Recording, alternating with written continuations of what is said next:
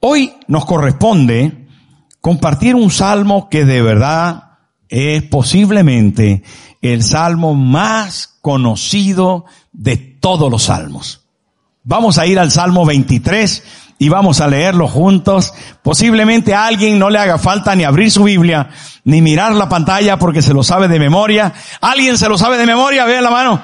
A ver la mano, a ver la mano. Levante la mano alta, alta, alta, alta.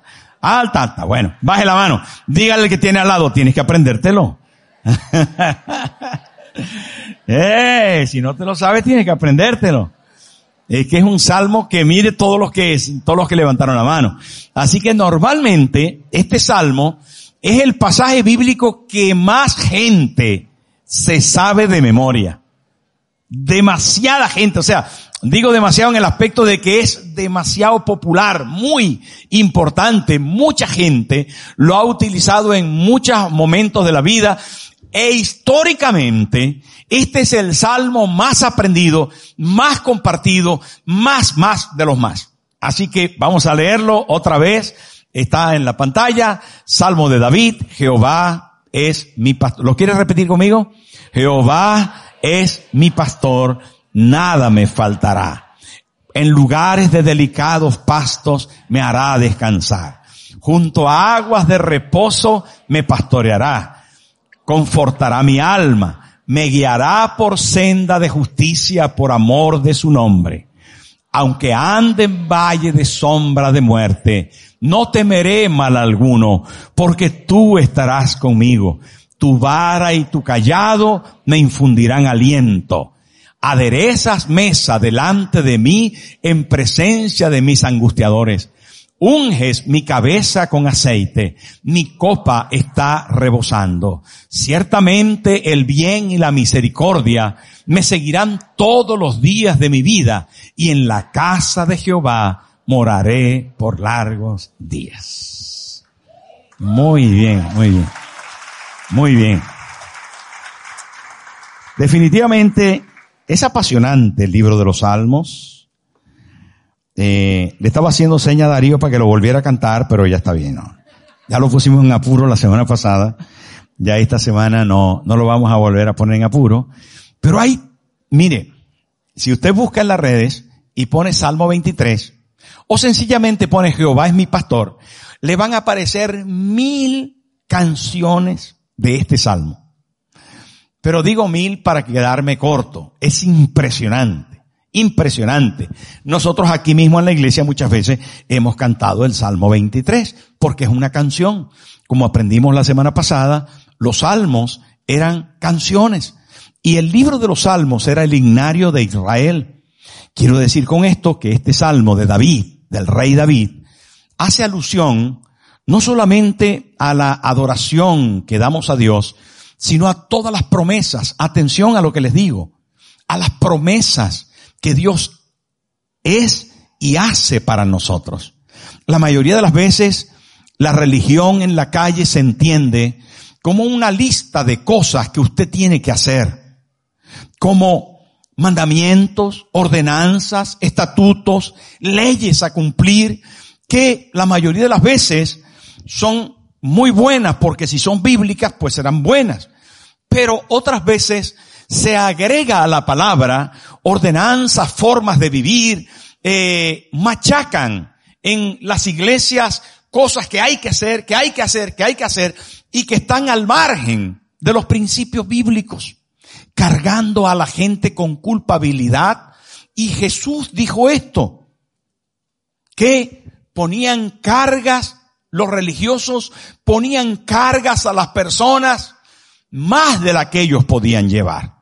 Y la religión verdadera no va de cargas, va de poner tu carga en el Señor, va de confianza, va de promesas, y va de promesas que cumplidas en ti te dan la fuerza para mantenerte dentro de una línea de acción y de vida que corresponde a una nueva naturaleza. Atención a lo que le estoy diciendo. Es bien importante diferenciar entre lo que es una carga para cumplimiento y lo que es una naturaleza para el desarrollo y el funcionamiento. Hay cosas que se hacen de manera automática, de una forma natural. Hay cosas que hacemos dentro de la fe que nacen, que me dan ganas de hacer. El domingo por la mañana tengo ganas de ir a la iglesia. Mira, solo tres dijeron amén. Me dan ganas, me la paso bien en la iglesia. Ah, bueno, ya vamos por mejor, mejor camino, mejor camino.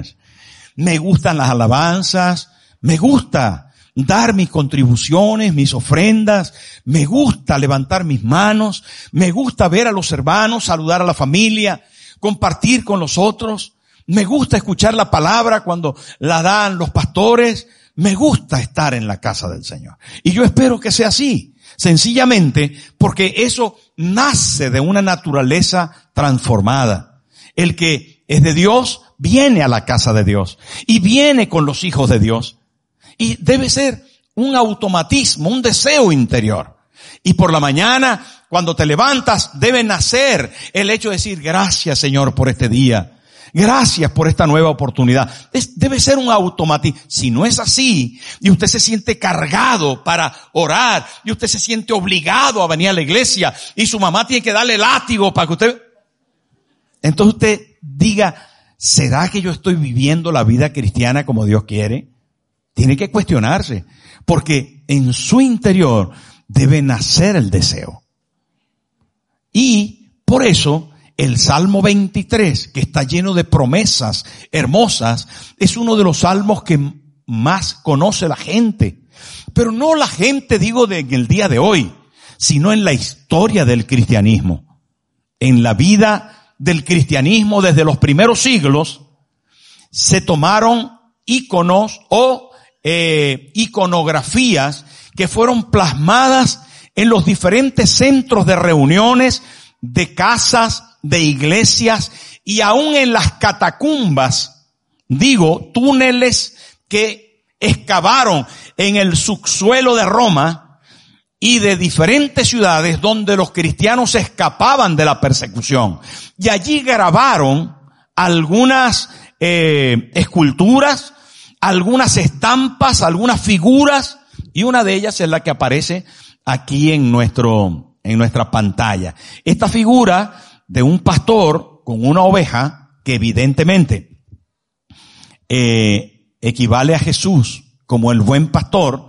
No sé si usted recuerda que en el Evangelio de Juan Jesús dice yo soy el buen pastor y el buen pastor su vida da por las ovejas.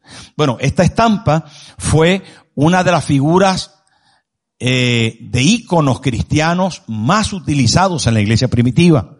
Por lo tanto, esto estaba grabado Repito, en iglesias, en las catacumbas, en figuras que se hicieron en diferentes lugares y eh, aún, aún en los cementerios, en las tumbas, en eh, los sarcófagos, en todos estos lugares, porque esta iconografía da pie al pensamiento de que en medio de cualquier circunstancia, en las alegrías más elevadas o en las tristezas más profundas frente a la muerte, esto era para la iglesia primitiva una realidad. Una realidad eh, potente, fuerte, que se tomó como básicamente un himno que todas las iglesias de todos los tiempos cantaban. Junto con esta otra iconografía eh, que también aparece en los diferentes lugares de la historia cristiana, y esto es una X y una P central, que quiere decir Cristo, son las dos primeras letras de Cristo en griego, X y P, Cristos. Y la A y la Omega, que están a los lados, es Alfa y Omega. Entonces tomaron esa X y esa P junto con la Alfa y la Omega haciendo saber que Cristo es el principio y el fin, Dios verdadero. Esto fue también muy marcado en todas las figuras que se consiguen de la iglesia primitiva y hasta el día de hoy las vemos en las catedrales y las vemos en los centros de culto cristiano de todos los tiempos. De forma que les hice este recorrido un poquito histórico porque el Salmo 23 sigue siendo para el día de hoy muy importante. Y es un salmo que les quiero animar a, si no se lo ha aprendido, a aprenderlo, pero también a que nuestros hijos lo puedan repetir, a que lo podamos tener como nuestro lema, porque sigue siendo más que un mandamiento bíblico, más que una ordenanza o una carga, una lista de promesas a tener en cuenta. Dios lo ha dicho y Él lo va a cumplir con nosotros. Él lo va a hacer. Allí en el Salmo 23 encontramos, por lo menos, y para hacerlo sencillo, tres partes de lo que Jesús como pastor es para nosotros. Y encontramos a Jesús como pastor que es nuestro sostén. Encontramos a Jesús como pastor que es nuestro guía. Y encontramos a Jesús como pastor que es nuestro albergue o nuestro hospedaje o nuestro hospedador. Tres eh, razones llenas de promesa para entender lo que Cristo es para nosotros desde, desde el Salmo 23. Quiero recordarles que fue escrito por el rey David cuando ya era rey. Entonces él, sentado en su trono, ¿verdad? Recibió esta inspiración. Curioso es que en el original dice Salmo de David, lo que acabamos de leer ahí al principio, ¿lo veis? Salmo de David. Pero en el original hebreo dice Salmo que recibió David. Hay algunos que no solamente eran los que él escribió, inspirados por el Espíritu Santo, sino que hay otros que él recibió y lo escribió. Bueno, todos por supuesto fueron guía del Espíritu Santo inspiracionalmente, pero este tiene un detalle especial. Por eso es posiblemente tan, tan importante y tan repetido por la iglesia. Quiero decir con esto que desde el trono sentado, por eso me, me senté aquí, porque desde el trono sentado, el rey David, vestido de rey, coronado de rey, en su palacio, de repente comenzó a rememorar el tiempo en que él era pastor. Y es bonito. Una vez, mi amigo Francisco Jamocó Ángel, de Bogotá, Colombia, me contó una historia que él visitó a un amigo suyo que le invitó a su empresa. Y habiendo ido a la empresa, entró a su despacho tan elegante, un despacho muy moderno, muy bonito, y allí le recibió con alegría, le dio un abrazo, se sentaron juntos y comenzaron a compartir. Y de repente su amigo se levantó y fue a un lugar dentro de la, del despacho y abrió una puerta que estaba solapada con el resto de la decoración una puerta que apenas se veía que era puerta, y pero tenía un acceso, así que abrió esa puerta y le dijo, amigo, ven, pasa conmigo. Y pasaron a una habitación que estaba al lado. Pero cuando entraron, este amigo de muy buena posición económica tiró de un, una pequeña cuerda y se encendió una bombilla antigua, una bombilla de lo más, de lo más rústico posible. Y se dio cuenta que había un, una pequeña habitación de ladrillo visto, vieja, fea, el suelo era de cemento rústico. Y había allí un cajón de zapatos y un taurete de madera viejo. Y en un clavito por ahí, un delantal de cuero. Cogió el delantal, su amigo, se lo puso, se lo ató, se sentó en el taurete este de madera viejo frente al cajón de zapatos y le dijo, de tanto en tanto, entro aquí para recordar de dónde Dios me sacó. Porque había sido limpiador de zapatos y reparador de, zapatos. Así que eso le dijo a mi amigo. Y el rey David en este salmo, cuando dice, el Jehová es mi pastor y nada me faltará. Parece que se trasladó a su tiempo pasado, cuando él era pastor de las ovejas de su padre. Se proyectó hacia un momento cuando él no era nada más que un pastor de las ovejas que no le pertenecían. Y saben qué, qué interesante, qué bonito poder pensar de que el rey David se ubica, se ubica en la realidad de donde Dios le había puesto y no olvida lo que había sido. Yo no sé cuál ha sido la vida pasada tuya, de dónde vienes, de qué, de qué extracto vienes, de qué lugar del mundo puedes venir, pero siempre vale la pena recordar, recordar de dónde Dios nos ha sacado, dónde estuvimos en algún momento, ubicarnos en el contexto de la vida y de la historia vale la pena para que algunos humos no se nos suban, algunas ideas nos, no nos llenen la cabeza, que podamos siempre estar agradecidos y ubicados en nuestra posición actual, proyectándonos hacia estas promesas que a continuación el salmista nos va a enseñar. Dice amén. Saben, en este caso, y viendo un poco de historia, y proyectándonos a lo que el salmista dice, dice en el versículo 1, Jehová es mi pastor y nada me faltará. No podemos dejarnos solamente de ver que el salmista, el rey David se está ubicando, sino que también se está apropiando. Él se está apropiando. Cuando hay ese mi tan grande, allí Jehová es mi. Él pudo haber dicho el pastor. Pudo haber dicho, eh, Jehová será. O pudo haber dicho cualquier otra expresión. Pero él dice mi. Haciendo una apropiación de lo que Dios es para él. Asume, abraza, acepta, toma absolutamente lo que Dios es y lo proyecta hacia su interior. Ahora no está hablando de una congregación, de un pueblo, de un mundo, no está hablando de una familia, ahora está hablando de su persona. Por lo tanto, esto le está dando una identidad. No te avergüences de lo que eras, no te avergüences de lo que eres, ni te avergüences de lo que serás si estás en Dios. Tú debes asumir tu identidad. Amén o no? Esto es importante. Asumir la identidad es saber quién eres. El que no sabe quién es, naturalmente no sabe para dónde va, ni lo que va a recibir. No tiene ningún sentido de vida, está perdido. Vale la pena saber quién soy. Y lo primero que el salmista es, que dice que es una oveja. Es una oveja.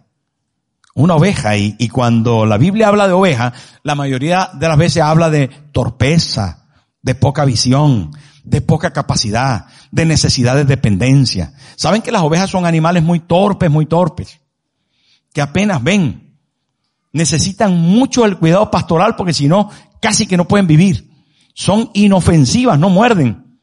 ¿Usted sabía que las ovejas no muerden, ni patean? Lo que patean son las vacas o, o los, burros o, o los caballos, pero las ovejas no hacen nada. De hecho, en algún momento cuando se asustan, se paralizan. Pero se quedan como, como el, chispirito, ¿no? ¿Quién era el que se paralizaba así? El chavo del, la chiripiolca, ¿no? Se queda así paralizada la oveja. La oveja es un animal demasiado dependiente.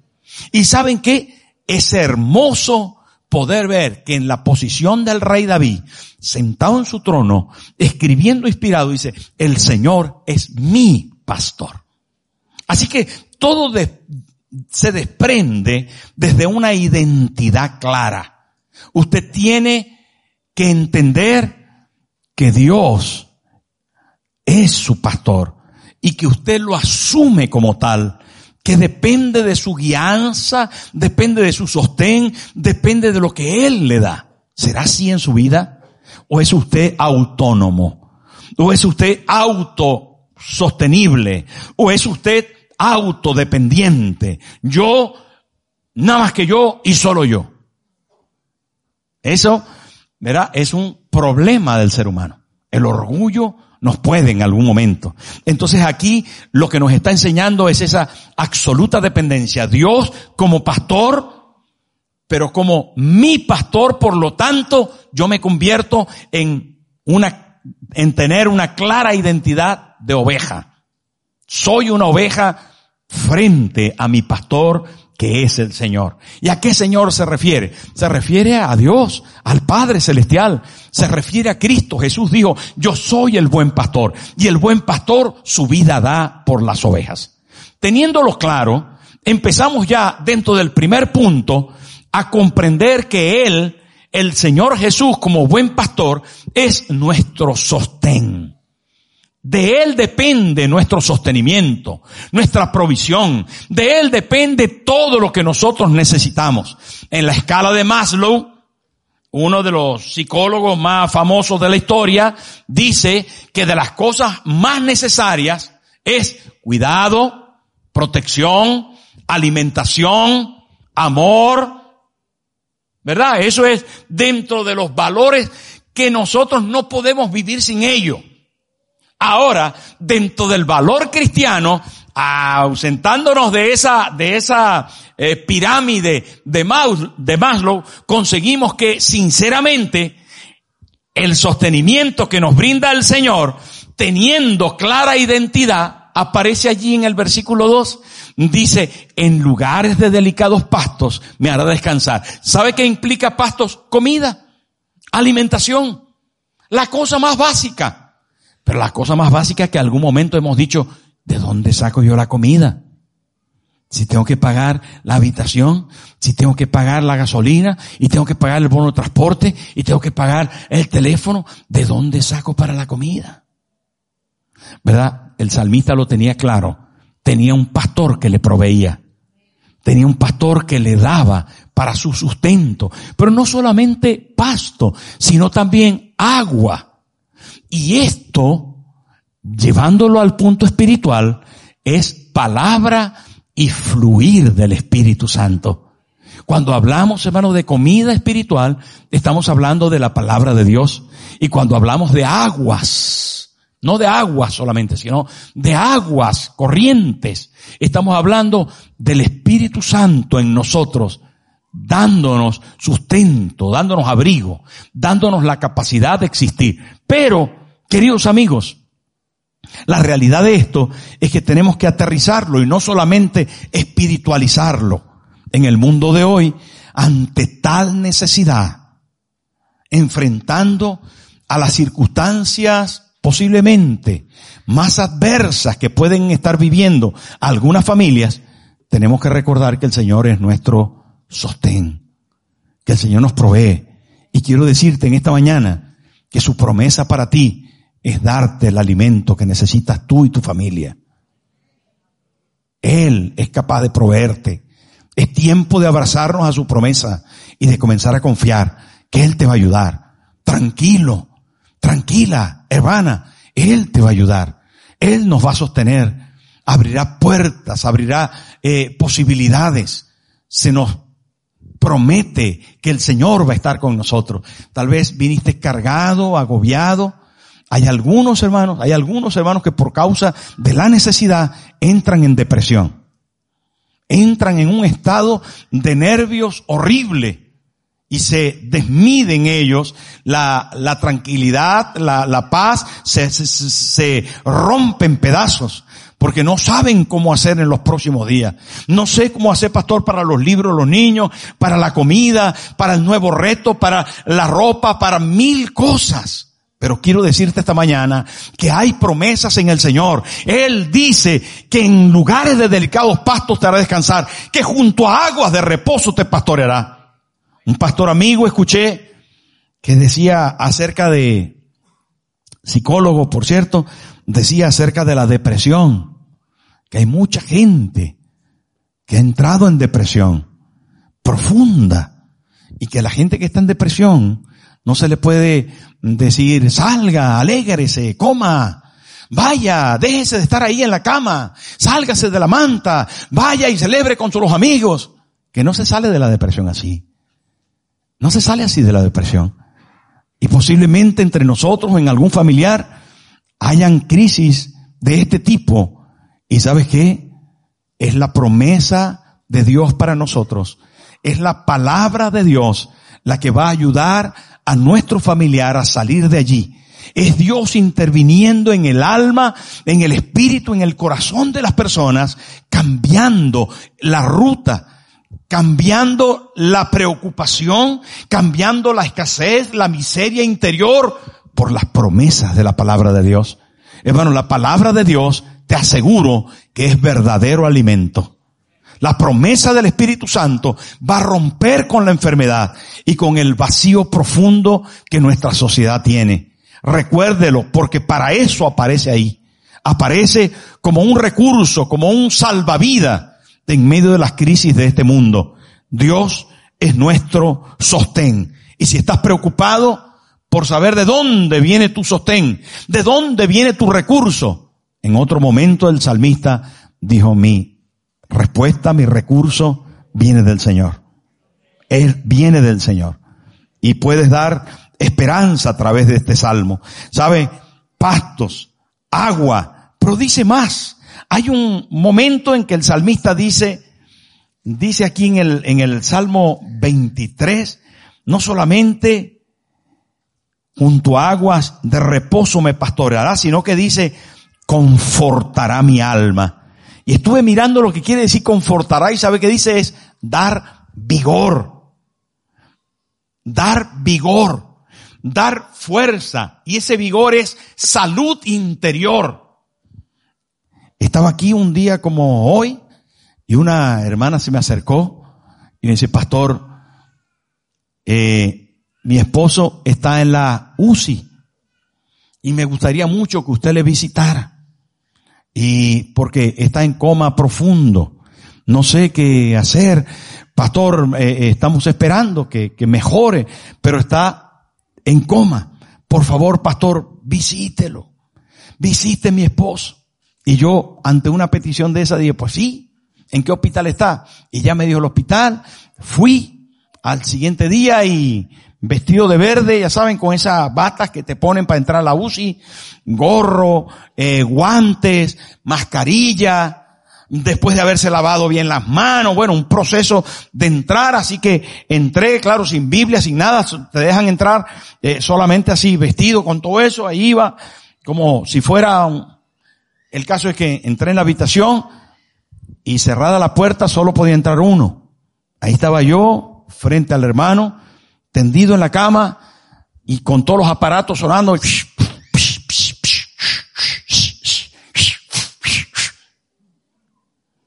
Y ahí estaba el hermano, yo mirándolo, él estaba en coma profundo, cerrado los ojos. Miré así, no había nadie, no había nadie, yo estaba ahí, solo. Y dije, ¿qué hago?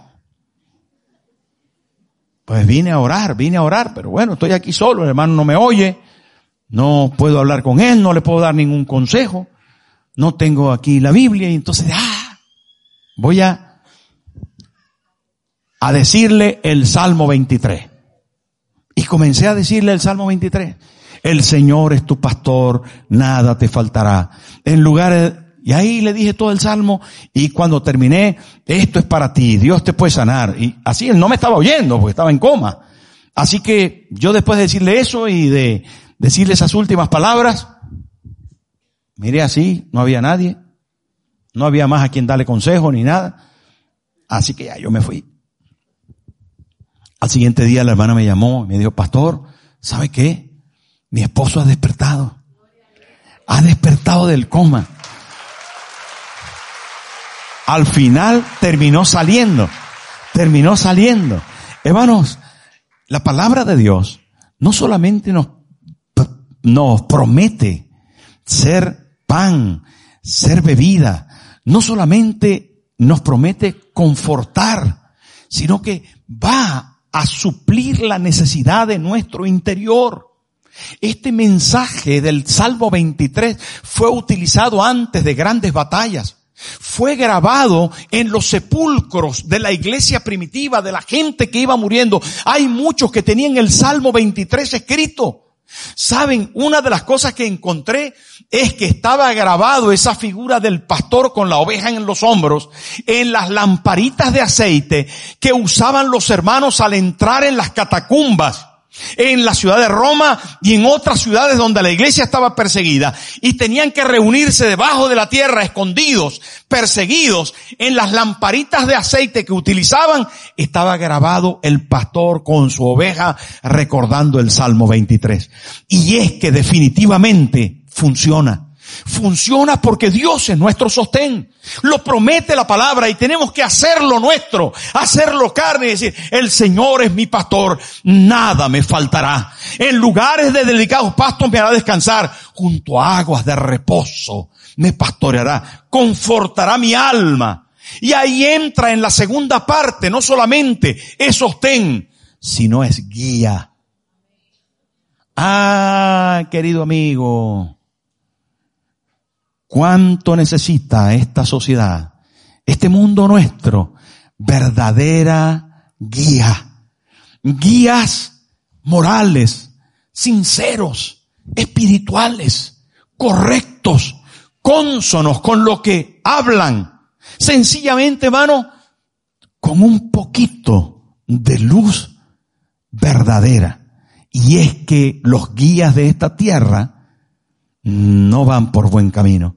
Cuando yo escucho, hermano, cuando yo escucho que se está protegiendo a las ballenas y aprobando la ley del aborto, que niñas de 16 años pueden abortar sin decir nada a nadie, la verdad no entiendo nuestro mundo. No entiendo cómo hay personas que menosprecian por un lado la vida y por el otro la defienden. No es que yo esté en contra de las ballenas, no, no, yo soy amante de las ballenas. Hasta he comido ballena. No, es broma. Es broma. Pero sí, sí que he comido en, he comido ballenas, sí. Pero, pero no, no, no estoy a favor de que las maten ni yo eh, estoy a favor de la preservación de la vida. Pero sobre todo y por encima de todo de la vida humana. ¿Usted está conmigo o no? Yo creo que sí que, hermano, hemos vivido la realidad de que la vida debe defenderse y la iglesia es provida. Nosotros no queremos el aborto. No queremos que se practique el aborto en ningún caso. No hay razones para matar a nadie. La Biblia dice, no matarás. Y cuando hablamos del aborto estamos hablando de el homicidio. Estamos hablando del asesinato. Estamos hablando, hermano, de que se le ciega la vida a alguien inocente. Es posiblemente el peor de los asesinatos. Y aquí la palabra nos está hablando de que el Señor es nuestra guía y nos guía hacia la vida, nos guía hacia la justicia. Mire ahí, me guiará por sendas de justicia. ¿Es justo asesinar a un inocente? ¿Es justo cometer algunas barbaridades cuando nosotros no sabemos cómo hacerlo? Por eso antes el salmista había dicho de alimentarse con la palabra, de beber del Espíritu. La Biblia dice que Él nos guiará a toda verdad, hablando del Espíritu Santo. Y vale la pena, hermanos, comer de este pan, beber de esta bebida. Vale la pena acercarnos a la palabra y poder disfrutar de esta promesa, porque sencillamente nos va a venir bien. Amén o no. Nos va a venir bien. El otro día, volviendo otra vez al tema de, del aborto, estaba mirando varios personajes de la vida pública, personajes del fútbol, de la religión, de la, de, de la inversión mundial, de los grandes ricos, y muchos de ellos decían cómo su mamá había luchado para tenerles. Y hoy son grandes personajes entre otros, por ejemplo, me recuerdo que uno era Cristiano Ronaldo, que su mamá pues había tenido algunos inconvenientes y el médico le dijo, no, no, aborte. Pero Dios quiera que nosotros tengamos la luz para hacer justicia y para que la guía del Señor nos pueda dar esa sensatez de que lo hace por amor de su nombre y su nombre se refiere a su nombre puesto en nosotros ese nombre que hemos asumido como nuestro Señor, como nuestro Salvador, como nuestro pastor, ese título que está en nuestro corazón diciéndole, Señor, yo quiero que tú seas mi guía, yo quiero que tú seas mi pastor, yo quiero que mi identidad sea la dependencia de ti. Cuando hacemos eso, su nombre en nosotros nos guía porque Dios lo hace por amor a eso que hemos hecho. Saben, hermanos, dentro de la guía, no solamente está esto que, que dice aquí, me guiará por senda de justicia por amor a su nombre, sino que dice también, aunque ande en valle de sombra de muerte, no temeré mal alguno, porque tú estarás conmigo. Tu vara y tu callado me infundirán aliento. Este valle de sombra de muerte hace alusión a un valle que había en el este de Jerusalén, no solo que había, sino que existe ahora. Y lo vamos a mirar en la pantalla, porque este valle se le llama en el día de hoy el Valle de Kidrón. Es ese valle donde usted ve esa, en la parte inferior de la pantalla, donde usted ve esa pequeña iglesia que está allí, que es una especie de mezquita que hay ahí, una iglesia. Normalmente en la parte superior izquierda de la pantalla, usted ve como dos pinos allá a lo alto. Bueno, en ese lugar hay un mirador. Me refiero a los pinos de la parte izquierda en lo alto de la pantalla. Allí hay un mirador donde cuando vamos en grupo a Israel, los que han ido, allí nos paramos y vemos a Jerusalén desde lo alto y le echamos fotos y ahí nos echamos la foto, la foto de grupo. Pero un poco más hacia la parte izquierda de ese lugar está el huerto del Hexemaní, donde Jesús oró eh, y mientras oraba sudó como sangre, grandes gotas de sangre. Así que cuando lo fueron a buscar en el Hexemaní, tuvo que atravesar para ir a Jerusalén este valle que se llama el valle hoy, el valle de Kidrón. Y se le llama aquí, según el salmista David, el valle de sombra de muerte, porque sencillamente, como usted ve en cualquier imagen que se pueda tomar, mire, Jerusalén está como alumbrada por el sol, ¿verdad? Y aún allá arriba hay más claridad que en el medio. ¿Se está viendo la foto? Bueno, es una foto real tomada de una perspectiva donde se toma la foto al valle. El valle casi siempre tiene sombra por la posición geográfica. ¿Y a qué me refiero? Si Jesús estaba allá en la izquierda y tuvo que atravesar el valle para llegar a Jerusalén, que está más alumbrada en la foto por la posición natural, a ese valle que hoy está lleno por un cementerio, se le llamó el Valle de la Muerte, simbolizando la prueba, la circunstancia complicada, la adversidad, el conflicto. Y saben, cuando el salmista recuerda esto, él está hablando de ese valle que tenía sombra. Yo no sé por lo que usted está atravesando, pero en este pasaje hoy estamos consiguiendo una promesa que en medio de la circunstancia más difícil que estés viviendo, en medio de la adversidad, quiero decirte esta mañana que el Señor no te va a dejar, que te va a acompañar, que Él va a estar contigo. Y eso es lo que dice el salmista, aunque ande en valle de sombra de muerte, no temeré porque tú estarás conmigo. Tú estarás conmigo. Cuando Dios está, las cosas garantizan que van a salir bien, que vamos a pasar la prueba, que vamos a pasar una nueva etapa de victoria. Y quiero decirte que en medio de tu prueba en el día de hoy, en medio de la circunstancia más difícil, el Señor te va a ayudar. Le hicieron una pregunta a un muchacho que venía en la bestia, ese tren que pasa por Centroamérica y que recorre México para llegar a Estados Unidos, y él venía trepado allí. Ya ustedes saben algunos de lo que estamos hablando. Los inmigrantes normalmente, bueno, normalmente digo, algunos toman ese tren, se suben, se agarran, si van encima del techo. No sé si usted ha visto esto, esto de lo que hablo, pero es un tren gigantesco que va recorriendo todo Centroamérica y llega hasta Norteamérica. Allí encima del tren iba un muchacho y le entrevistaron. Y él comenzó a comentar todo lo vivido, eh, y contó que había visto cómo asesinaban a algunas personas, cómo violaban a señoras, a jovencitas, frente a sus hijos, y le preguntaron, ¿tuviste miedo? Y él dijo, yo soy creyente, yo creo en Dios.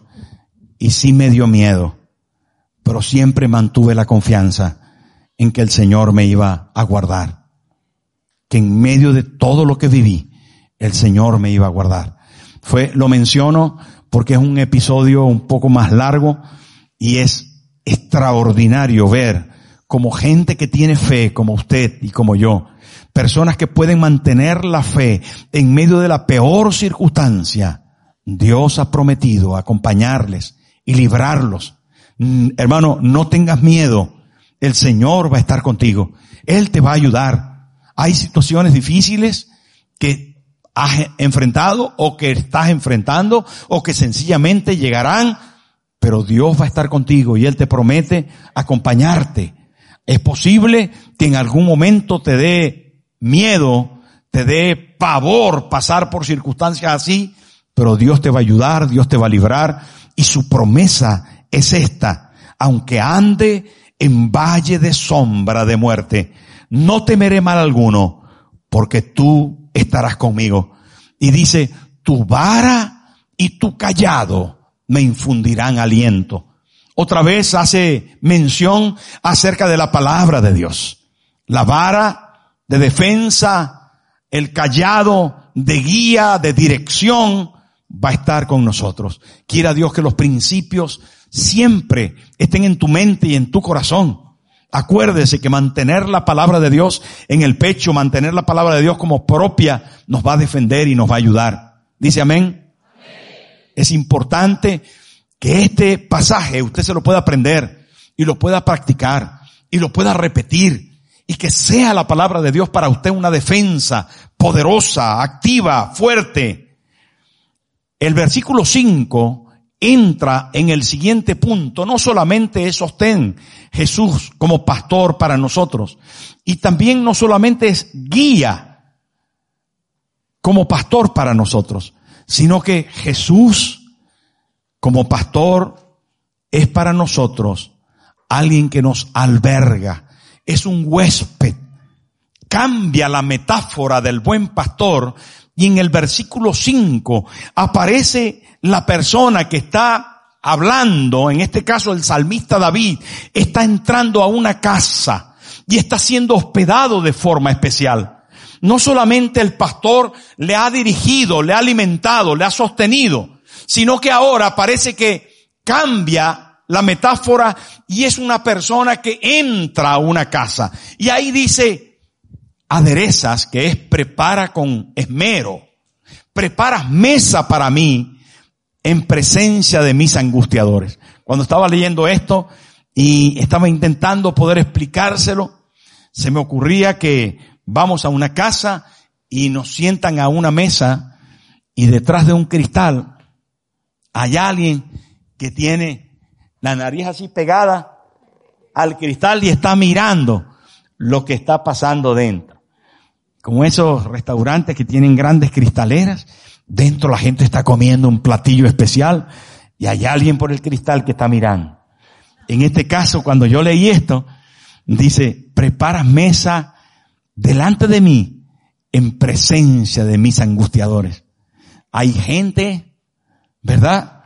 Que posiblemente en algún momento nos criticó, nos malpuso, en algún momento nos señaló, nos desprestigió y ahora frente a ellos se nos levanta la dignidad y se nos da la posición de sentarnos en una mesa sumamente elegante.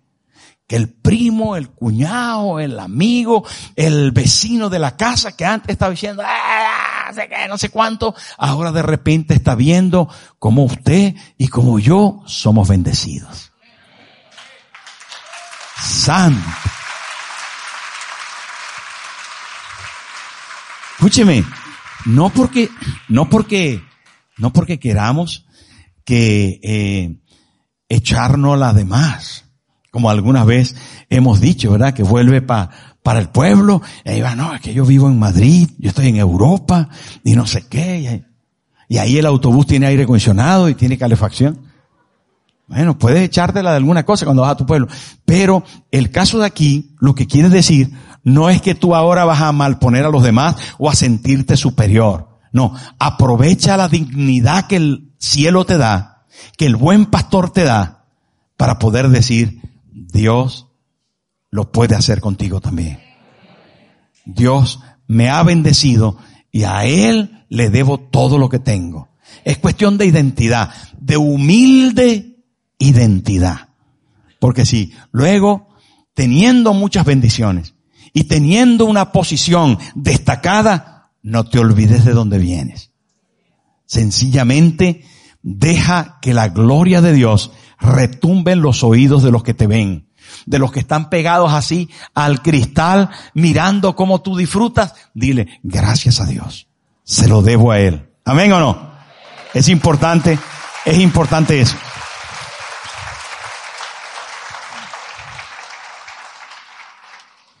Alguien le supo decir a Jesús una palabra bien interesante que trasciende y que posiblemente es certera para, este, para explicar este momento.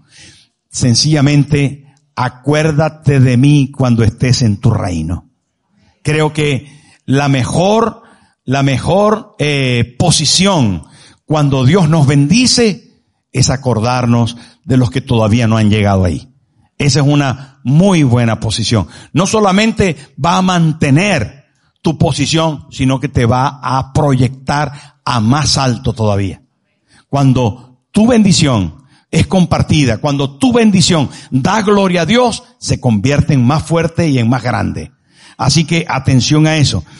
Eh, pero el personaje está entrando en la casa y ahora está frente a una mesa bien servida. Y en la mesa dice que no solamente hay una mesa preparada para ti, sino que dice ahí, unges mi cabeza con aceite. ¿Usted se acuerda que esto era una costumbre en el Nuevo Testamento? Estamos hablando del Antiguo Testamento, pero cuando llega el Nuevo Testamento, la costumbre en Israel era que todo huésped era bien recibido cuando se lavaban sus pies y cuando se echaba ungüento en su cabeza. Recuerda cuando Jesús llegó a la casa y una señora llamada María trajo un óleo especial, un perfume especial y le ungió la cabeza con el perfume y le puso perfume en todo el cuerpo. Eso era una acción especial que se daba a los huéspedes de honor. Entonces este huésped de honor aquí de repente dice, unge mi cabeza con aceite. Pero ¿quién unge la cabeza de quién? Sencillamente el dueño de la casa, el buen pastor, el que le ha cuidado, el que le ha suplido, ahora se ocupa de recibirle con una gran mesa y de atenderle como un huésped de honor. Es Dios contigo. ¿Se da cuenta que es Dios contigo? Él se dignó a ungirte, a poner perfume en tu cabeza, a poner una unción especial que te distingue. No solamente te da la dignidad delante de los enemigos, sino te da la dignidad delante de Él. Es bonito esto, ¿saben? Es una cosa que uno dice, tanto hace Dios por mí. Tanto. ¿Me merezco yo todo esto? La respuesta es rápida y clara. No te lo mereces, pero Él lo hace. Dígale que tiene al lado, no te lo mereces, pero Él lo hace. Ya se va a dar cuenta por qué digo que no te lo mereces. Ya, mire, porque el mismo salmo nos va a aclarar la cosa. Dice, unge mi cabeza con aceite. Dice más, mi copa está rebosando. Mire lo que quiere decir eso. ¿Sabe qué quiere decir eso? Que la copa que le están sirviendo no solamente está llena. No solo está llena, sino que la copa rebosa, se sale de lo llena. O sea, le echan más de lo que puede beber. Cuando te echan más de lo que puedes beber, ¿sabes de qué habla? De la generosidad de quien te hospeda. Te echan mucho y se derrama porque su generosidad va más allá. Una de las cosas más terribles por la que enfrentamos en la religión tradicional es que la gente dice, Dios no te va a dar más. Dios te va a dar lo justo. Y no es eso lo que enseña esto. Y no es eso lo que creían los judíos. No es eso lo que enseña la palabra de Dios y la ley de Dios. Mire, llegó un momento, atención a lo que le voy a decir, atención, que el pueblo de Israel en el desierto pidió carne. Dijeron, uy, le echamos de menos a la carne allá en Egipto. Y se pusieron tan pesados y le dijeron a Moisés que por favor les diera carne, que les diera carne. Y entonces Dios dijo, voy a mandar codornices y les voy a mandar tanta que van a comer carne hasta que les salga por las narices y por los oídos. Así dice la palabra. Y lo dice así de textual. Le voy a dar tanta carne que les van a salir por las narices. ¿Sabe por qué? Dios no solamente es proveedor. Dios, hermano, a Dios le gusta darte mucho más allá de lo que tú te imaginas que puede darte. Él es proveedor de sobreabundancia. Y por eso la palabra de Dios dice, dad y se os dará. ¿Y sabe cómo se va a dar? ¿Cómo te van a dar? Medida llena, abundante, remecida y rebosante. Esto es espectacular. Y ese es nuestro Dios. Ese es nuestro Dios. El que llena la copa hasta, hasta rebosar. El que llena la copa de una manera sobreabundante. No creas en un Dios de miserias. No creas en un Dios que te da justo lo que necesitas porque, ay, porque, ay, ay, ay, ay. No, no, no, no, no. No, no, no, no. Ese no es el Dios de esta Biblia, hermano. El Dios de esta Biblia te da sobreabundantemente. Sencillamente para pegarnos al, texto, te da hasta rebosar. ¿Quieres servir a este Dios? Reconócelo como tu Dios. Dile, Señor, yo quiero que tú seas mi pastor. Yo quiero que tú seas mi guía. Yo quiero que seas tú el que guía mi vida en todas las cosas. Dice, mi copa está rebosando. Ahora el versículo 6 habla de lo que, de lo que te estaba mencionando antes. Ciertamente el bien y la misericordia. El bien ya sabemos lo que es. Lo correcto, lo bueno, lo justo, lo santo. Y la misericordia es trato compasivo para quien no se lo merece. Ese concepto ya lo sabemos porque lo repito casi cada día. No obstante, hermano, cuando hablamos de misericordia, estamos hablando de alguien que recibe que no se lo merece. Repito, de alguien que recibe que no se lo merece, pero que está siendo hospedado en la casa de Dios. Que está siendo parte de la casa de Dios. Entonces dice, me seguirán todos los días y en la casa de Jehová moraré por largos días. Claro, ¿quién no quiere quedarse ahí a vivir? ¿Quién no quiere estar ahí? Donde Dios es el pastor, sostiene, guía y alberga. ¿Quién no quiere? Claro, el salmista esto lo repitió muchas veces. Dijo, mejor es un día en tus atrios que mil fuera de ellos. Aún el gorrión haya casa para sí y la golondrina nido, donde poner sus polluelos cerca de tus altares, oh Jehová de los ejércitos. ¿Saben, hermano? ¿Quién no se quiere quedar en la casa de Dios cuando encuentra promesas de sostén, de guía, de albergue, de, de, de, recepción, de hospitalidad, de amor, a pesar de lo que nosotros somos? Pero tienes que entender que el Dios a quien servimos es bueno. Y su misericordia es para siempre. Son promesas. Hay alguna gente que dice, no, a mí me gusta que me den caña, a mí me gusta que me den látigo, que me obliguen a ayunar y a orar y a venir a las 3 de la mañana y a levantarme a las 4 de la mañana para orar de rodillas y pagar el precio. ¿Sabe qué? En esta iglesia predicamos que Jesús pagó el precio por nosotros. Que si ayunamos y oramos como gratitud por lo que Él ha hecho. Que aquí no hay ningún precio que pagar. Que tus diezmos y tus ofrendas no están intentando pagar tu salvación y tus bendiciones. No, no, no, no, no, no, no. No te confundas. El Dios a quien servimos aquí es este. Es este. El Dios que nos promete y que se agrada como padre, como pastor, de darnos lo mejor de lo que Él tiene, para que usted y yo lo disfrutemos. Y en eso está su alegría. Esto es impresionante. ¿Sabe por qué? Porque si nosotros siendo malos sabemos dar buenas dádivas a nuestros hijos, ¿cuánto más nuestro Padre Celestial dará el Espíritu Santo a los que se lo pidan? Por eso desde antes les decía que las promesas de Dios para nosotros son tan hermosas, tan hermosas. Servimos a un Dios bueno. Servimos a un Dios que está esperando perdonarte, ayudarte, guiarte, sostenerte, mostrarte de su mano lo mejor que puede pasar. Y hoy quiero decirte que está aquí y solamente tienes que decirle, Señor, llena mi vida Póngase en pie, por favor.